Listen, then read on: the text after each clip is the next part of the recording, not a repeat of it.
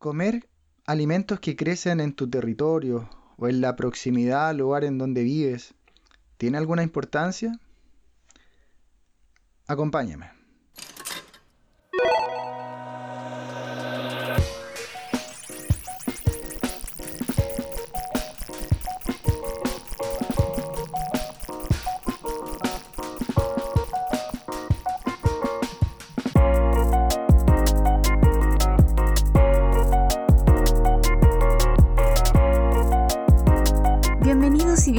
A Salto Cuántico. Salto Cuántico.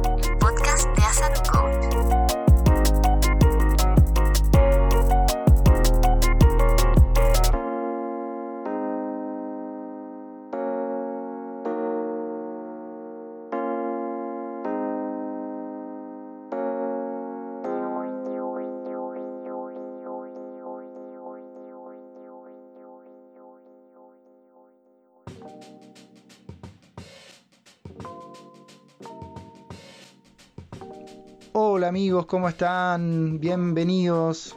Feliz nuevamente de estar aquí contigo, poder conversar algún tema de interés. Espero que te esté yendo espectacular, que estés haciendo lo que te gusta hacer, incluso en momentos de dificultad, en tiempos medios locos como los que estamos viviendo, ¿no?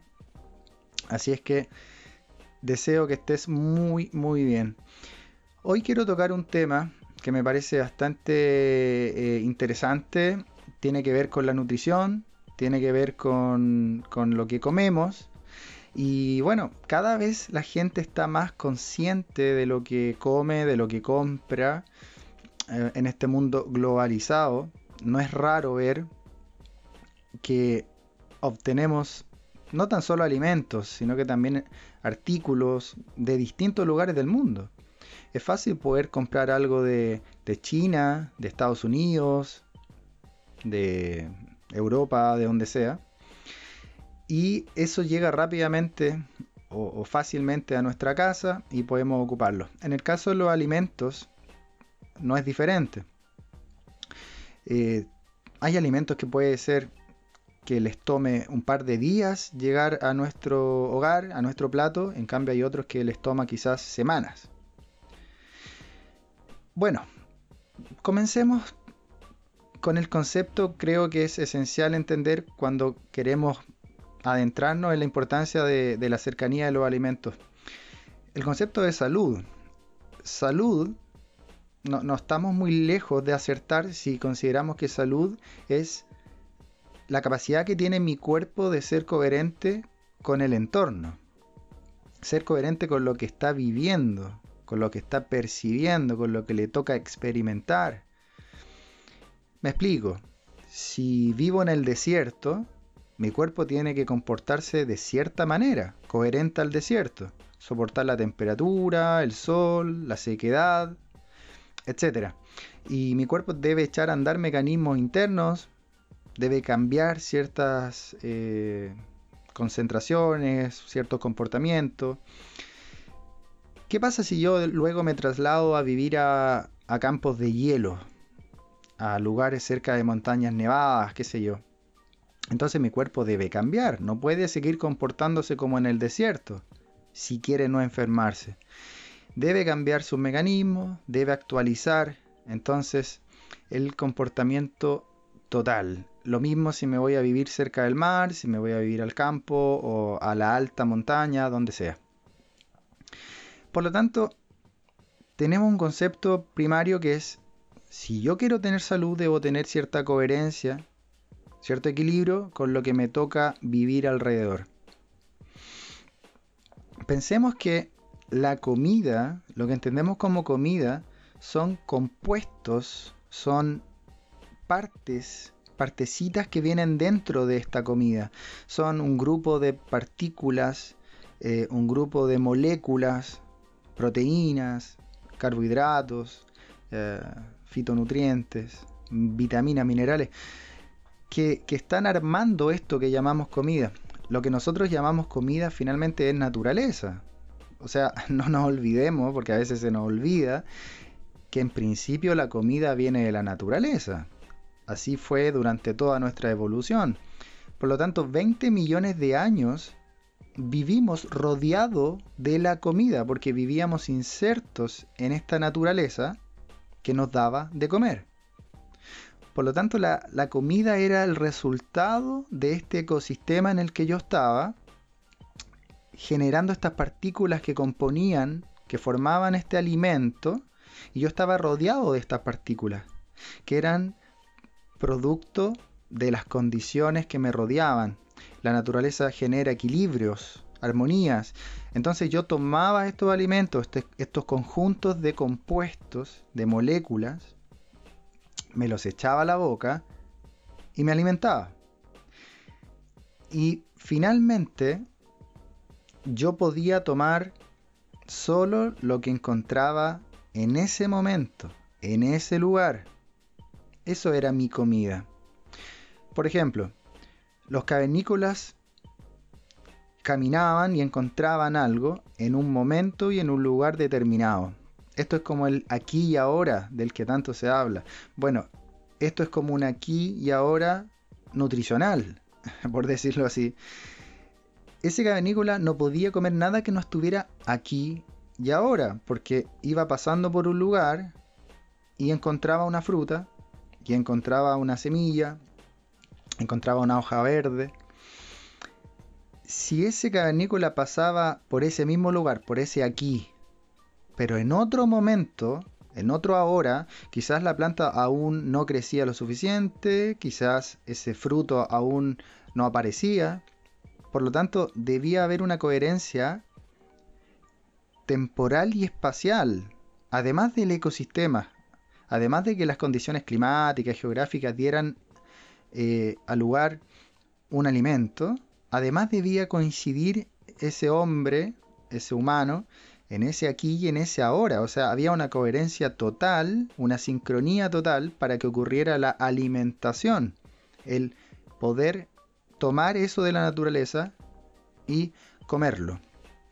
Por lo tanto, todas estas estructuras, estas moléculas que componían el alimento, estaban todas diseñadas, se habían crecido y se habían conformado gracias a esa coherencia, esa sincronía que finalmente coincidía con ese humano que tomaba eso y se lo comía. Fíjate que mucho se habla de la dieta, por ejemplo, paleo. Pero cuando hablamos de dieta paleo, la pregunta es ¿cuál?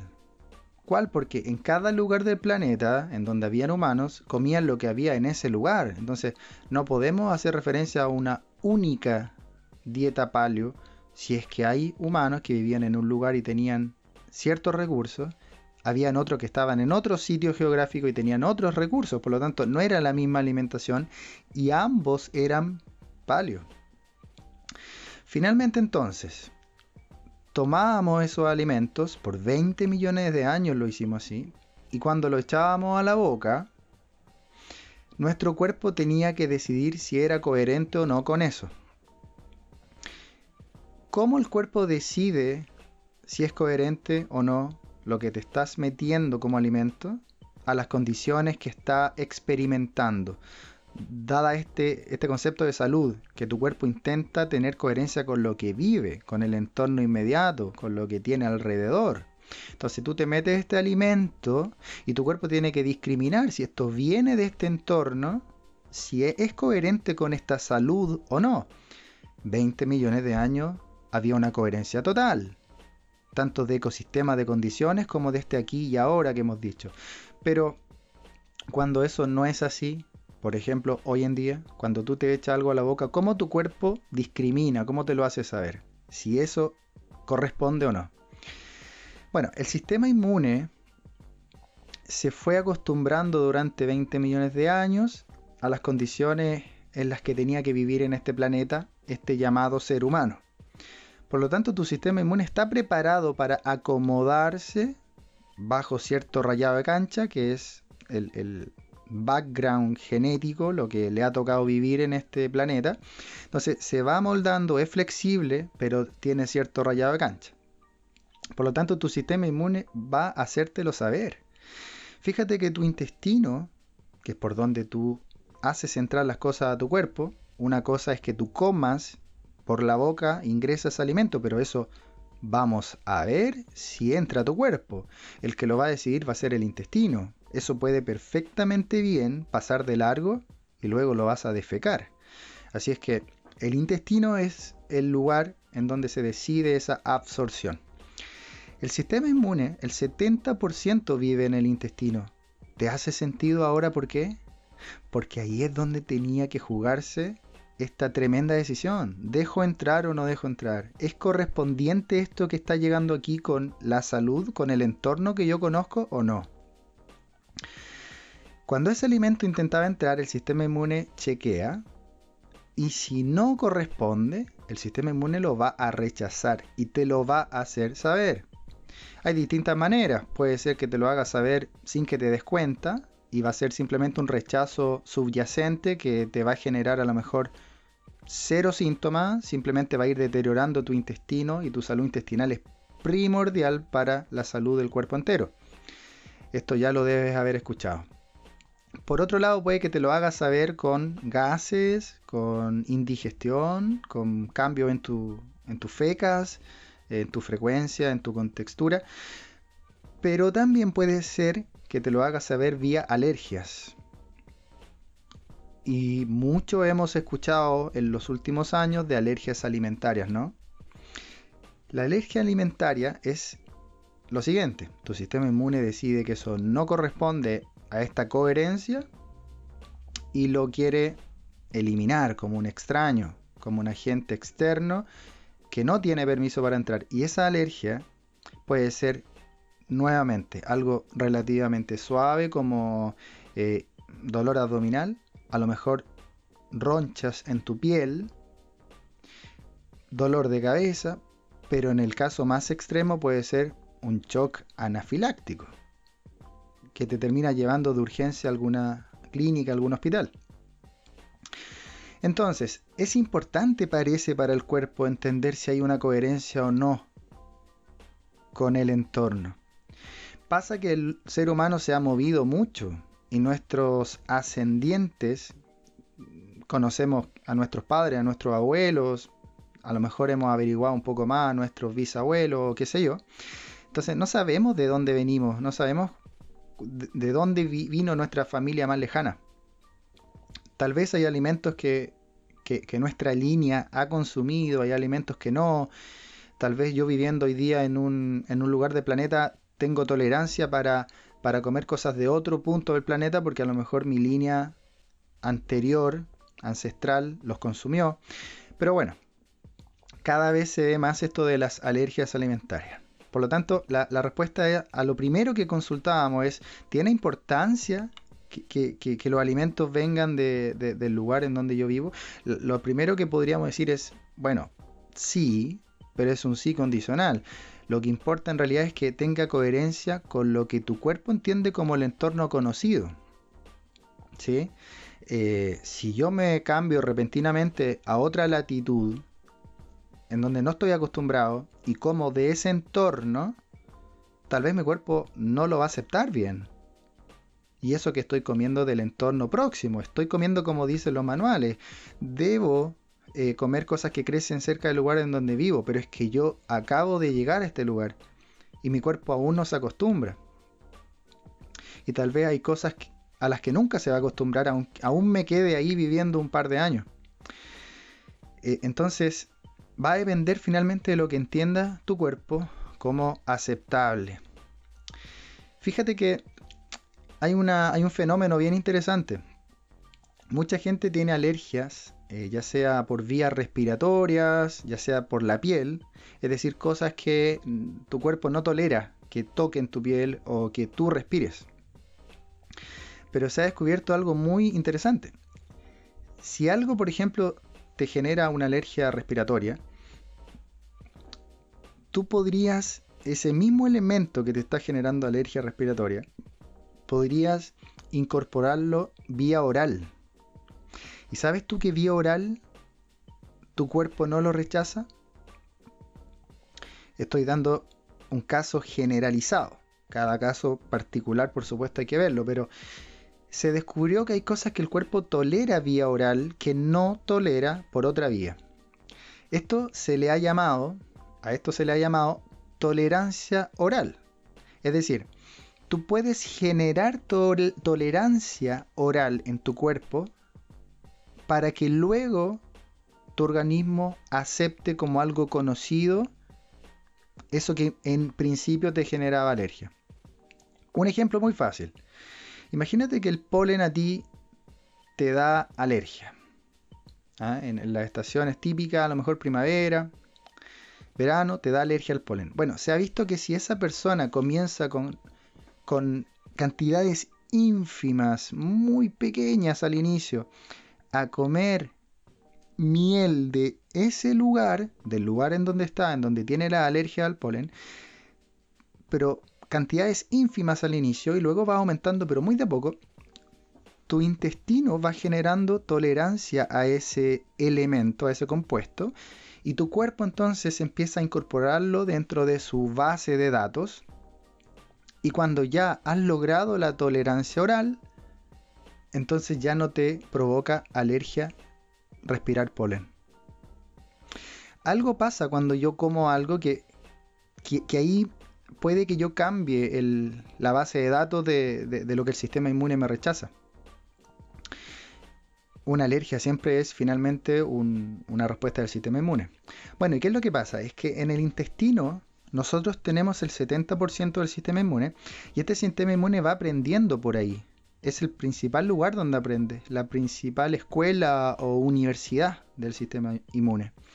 Y fíjate que las células inmunes del, intestino tienen unos receptores, unos receptores de algunos fitonutrientes de alimentos. O sea, fíjate lo que te estoy diciendo. Tu sistema inmune del intestino tiene receptores para ciertos fitonutrientes que vienen en los alimentos. Por lo tanto, es como que están esperando que les llegue ese alimento para poder funcionar bien. Activas la función inmune para bien, los, eh, los fortaleces, los equilibras cuando les das de comer eso porque tienen receptores. Entonces la, la pregunta es por qué el sistema inmune generaría receptores para cuestiones que vienen en el mundo vegetal para fitonutrientes. Recuerda que los fitonutrientes solo vienen en el mundo vegetal. Bueno, la respuesta es sencilla, es porque el sistema inmune evolucionó recibiendo esa información, recibió todo el tiempo alimentos vegetales. 20 millones de años. Entonces se acostumbró a que eso era aceptado, era conocido, entonces cada vez que llegaba eso, el sistema inmune de alguna manera lo, aceptaba como amigo y lo dejaba entrar y sabía que de esa manera el sistema inmune podía funcionar de manera eh, correcta, selectiva, dejando pasar eso. Fíjate que alimentos como el brócoli se han detectado que traen un fitonutriente particular que activa eh, el sistema inmune para bien en tu intestino. Y esa información luego se pasa al resto del cuerpo, o sea, todo tu sistema inmune corporal funciona mejor después.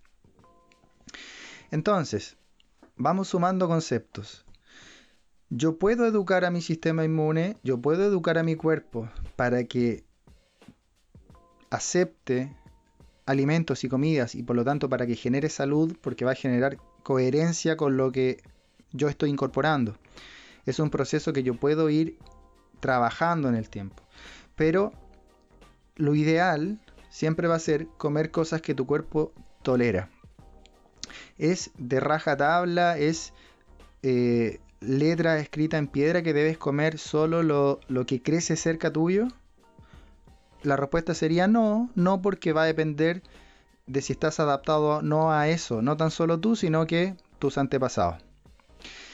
Eh, Ahora, hay un concepto que podemos incorporar a esto y es que los alimentos cuando, cuando tú los sacas de la mata, de la tierra, del árbol, de lo que sea que, en el lugar en que haya crecido, se empiezan a oxidar. Van perdiendo fitonutrientes, van perdiendo nutrientes en general. Y los fitonutrientes le permiten no oxidarse a los alimentos. Por lo tanto, por eso quedan perdiendo el color y se van poniendo amarillentos. Bueno, fíjate que es inevitable, tengo que sacar el alimento por muy cerca que esté la persona que está sacando y cosechando eso, aunque sea que esté en mi barrio, en mi ciudad, eso igual le va a tomar un tiempo entre que saca ese alimento de la tierra y llega a mi casa. Va a sufrir oxidación sí o sí. Entonces la, la preocupación es que sufra la menor cantidad de oxidación posible. Y para eso sí funciona estar más cerca de la fuente. Para eso sí funciona estar más cerca del lugar en donde creció, porque así va a llegar más rápido y se oxida menos. ¿sí? Eh, y por lo, por lo, tanto se deriva de ahí, ojalá no mantener alimentos mucho rato, porque se van oxidando. Comer más fresco.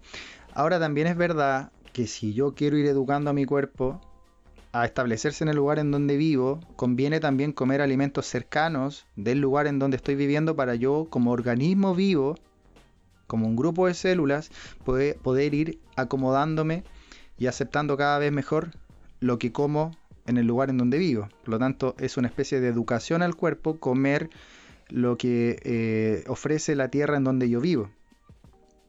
Así que también es una buena práctica entendiendo que yo voy a vivir en un lugar eh, un buen tiempo y, quiero que mi cuerpo se adapte a ese lugar y a todos los componentes, no tan solo a lo que comes, porque lo que comes te va a generar tolerancia también para lo que respiras, para lo que tocas, recordando el concepto que reciente mencioné, la tolerancia oral genera tolerancia luego para el resto de las vías. Perfecto. Creo que hemos analizado por distintos lados esto, entonces ya nos va abriendo un poco la mente, vamos entendiendo la importancia relativa de, estos conceptos. Así que la invitación, por supuesto, es considerarlo, tratar de ir probando en tu cuerpo alimentos si es que hay algo que te produce malestar o reacción alguna, dejarlo. Eh, visualizar qué alimentos crecen cerca de tu casa. Eh, obviamente cuando vives en ciudades grandes eso es casi imposible porque no hay eh, comida creciendo en la, en la, calle o en los campos y te tienes que unir a lo que crece en el supermercado. pero, pero bueno, siempre hay un esfuerzo. Están cada vez creciendo más las ferias rurales, las ferias ecológicas, agroecológicas, orgánicas.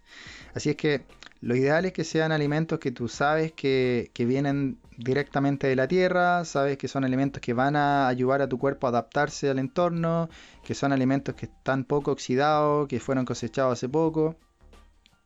Y ojalá que sean alimentos que también han sido tratados correctamente en la tierra de manera que no sigamos erosionando la tierra misma y, que sean amigables con el, con el ecosistema también, porque pueden ser alimentos naturales, pero que al final están degradando la tierra y los recursos, tampoco la idea.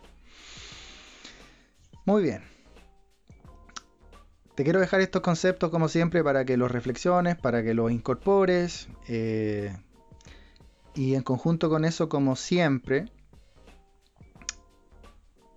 invitarte. Invitarte a que compartas este podcast, compartas estas ideas con las personas que, que tú quieres, a los que les pueda servir, los que estén interesados compárteles este podcast y preocúpate tú también de a lo mejor estudiar, de poder eh, averiguar más de los alimentos que tienes a tu alrededor y que tienes a lo mejor en lugares que no has visitado todavía. A lo mejor hay una feria cercana a tu casa y no la has visitado. A lo mejor hay algún dato bueno que, del que no te has enterado.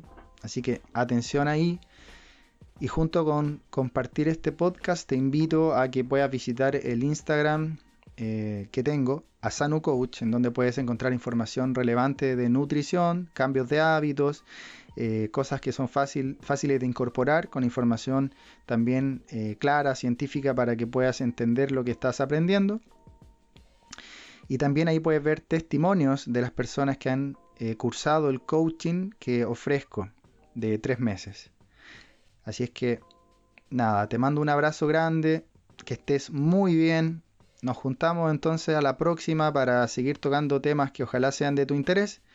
Y te espero, como siempre digo, para entre todos generar esto que es tan, tan necesario hoy en día en el planeta, un tremendo salto cuántico.